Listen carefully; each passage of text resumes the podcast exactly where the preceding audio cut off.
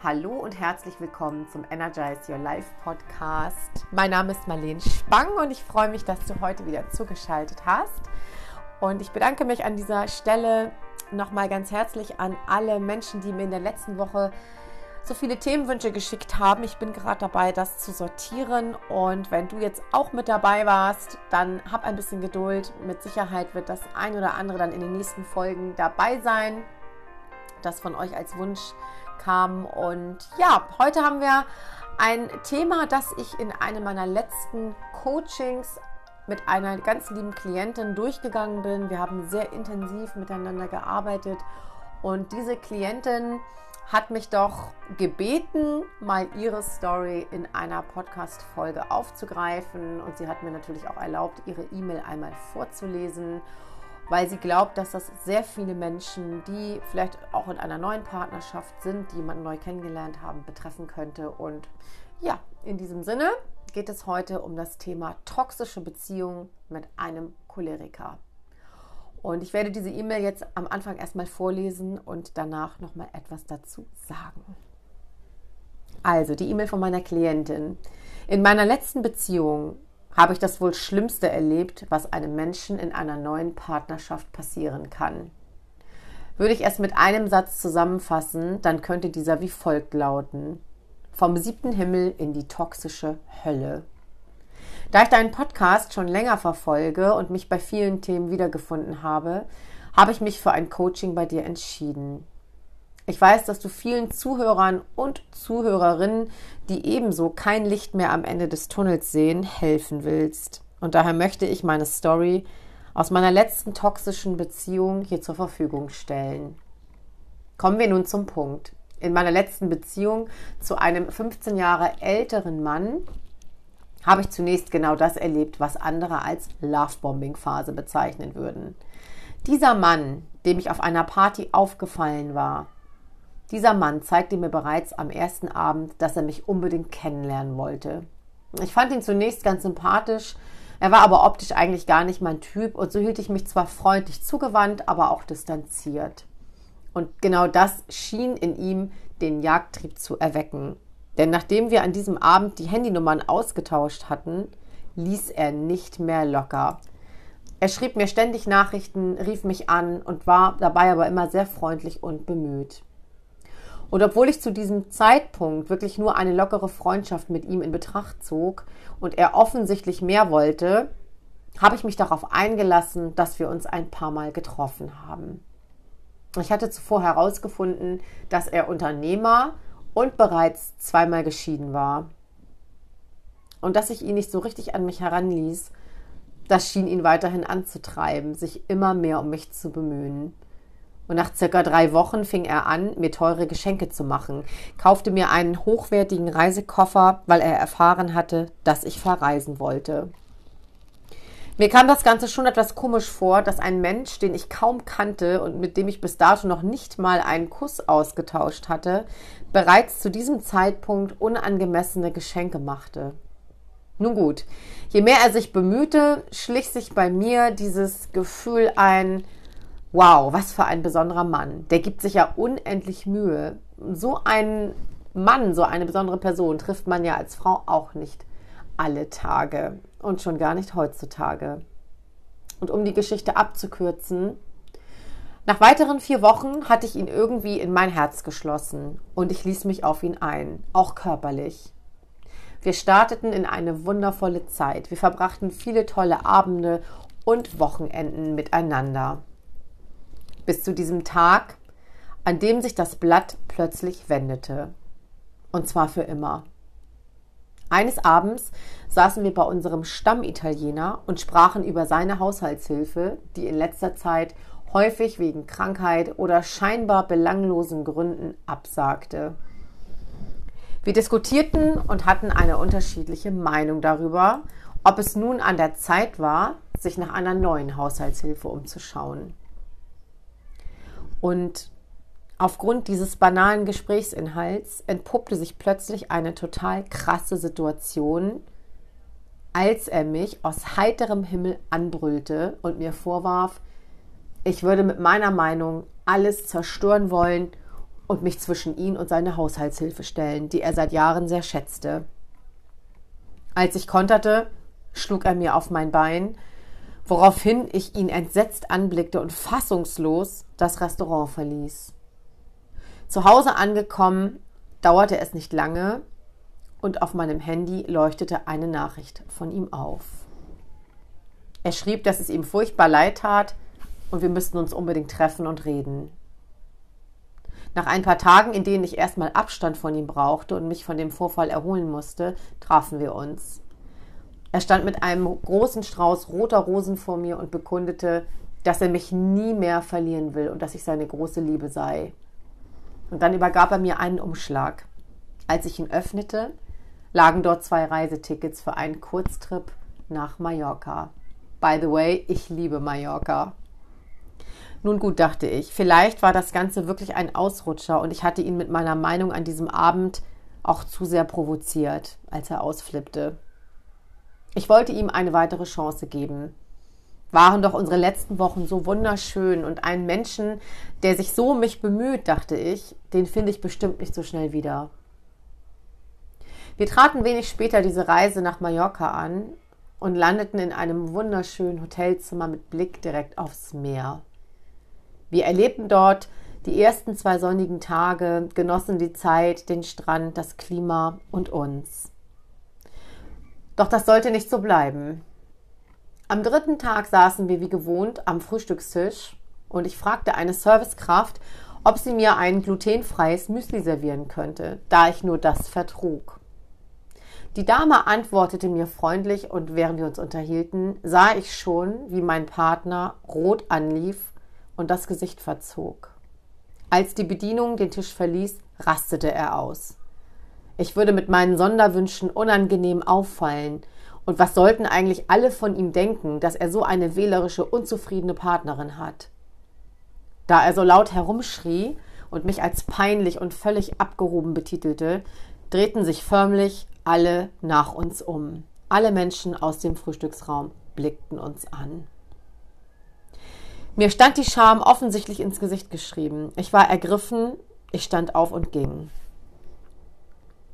Und um die Geschichte erneut abzukürzen, als wir wieder zu Hause angekommen waren, gab es erneut einen heftigen Streit, da es ihm nicht passte, dass ich ein Foto von mir aus seiner Wohnung auf einem meiner Social-Media-Accounts veröffentlichte.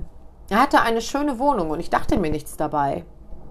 Er brüllte mich an, was mir einfiel, wenn alle sehen würden, wie er wohnt, dann würde er Gefahr laufen, nicht mehr genügend Aufträge zu bekommen, da viele Menschen auf seine gehobene Einrichtung zu Hause neidisch seien und ihm seinen Wohlstand nicht gönnen. Er beschimpfte mich als asoziale Tussi, ich wäre die unterste Schublade und hätte keinen Stil. Ich verstand die Welt nicht mehr, aber ich wollte ihn auch ehrlich gesagt nicht mehr verstehen, da ich mittlerweile bemerkt hatte, dass er offensichtlich ein massives Ego-Problem hatte und dazu noch ein Problem mit seiner Impulskontrolle. Noch am selben Tag verließ ich diesen Mann. Ich nahm alles aus seiner Wohnung mit, was mir gehörte. Und zu Hause in meiner eigenen Wohnung angekommen, musste ich erstmal zu mir kommen. Wenig später blockierte ich ihn auf sämtlichen Kanälen. Ich wollte vermeiden, dass er mich noch einmal verbal attackierte.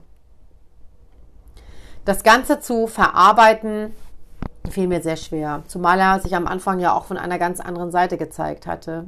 Ich konnte nicht fassen, was da passiert war und ich versuchte herauszubekommen, an welchem Punkt ich in dieser Beziehung irgendwie nicht aufgepasst hatte, wo vielleicht schon Anzeichen einer Cholerik vor seinem ersten Ausbruch zu bemerken waren. Aber ich fand keinen. Ich fand keinen Anhaltspunkt. Und diese Zeilen schreibe ich nun nachdem ich mich in ein Coaching begeben habe, um an meiner Selbstliebe zu arbeiten und die Wunden aus dieser Beziehung auch mit zu verarbeiten.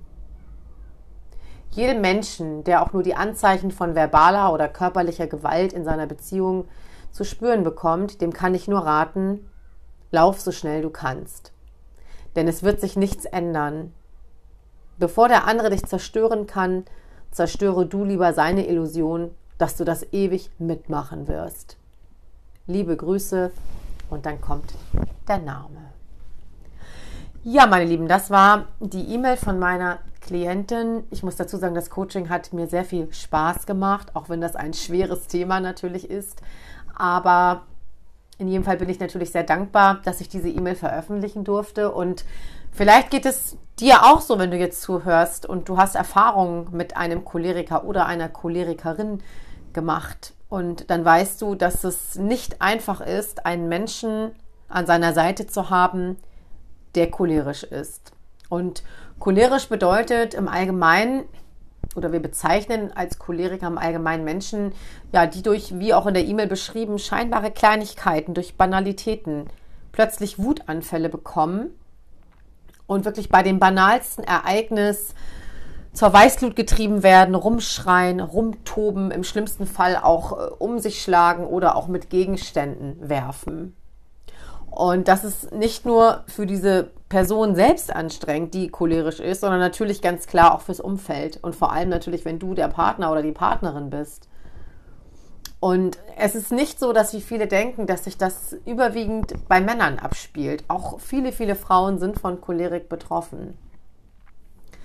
Das Fatale, das Fatale ist, dass du wahrscheinlich am Anfang gedacht hast, und so ging es ja auch meiner Klientin, dass du es mit einem selbstbewussten, ganz entschlossenen ähm, und auch ja vertrauenswürdigen Menschen zu tun hast. Ja, dass dieser Mensch jemand ist, dem du vertrauen kannst, der sich um dich bemüht und der sich scheinbar auch ganz normal verhält. Und das ist genau das Problem. Viele Menschen, die Choleriker sind, die wissen sehr wohl, wie sie sich ja anderen gegenüber verhalten sollten oder wie sie diese Menschen auch in ihren Bann ziehen können. Die wissen ganz genau, dass sie auch ein gewisses Charisma haben. Und genau das ist ja auch meiner Klientin passiert, die am Anfang eigentlich gar nicht so begeistert von diesem Partner war. Und dennoch hat es im Laufe de, des Kennenlernens ja dann auch geklappt. Er hat es geschafft, sie mit seiner unendlichen Bemühung um den Finger zu wickeln.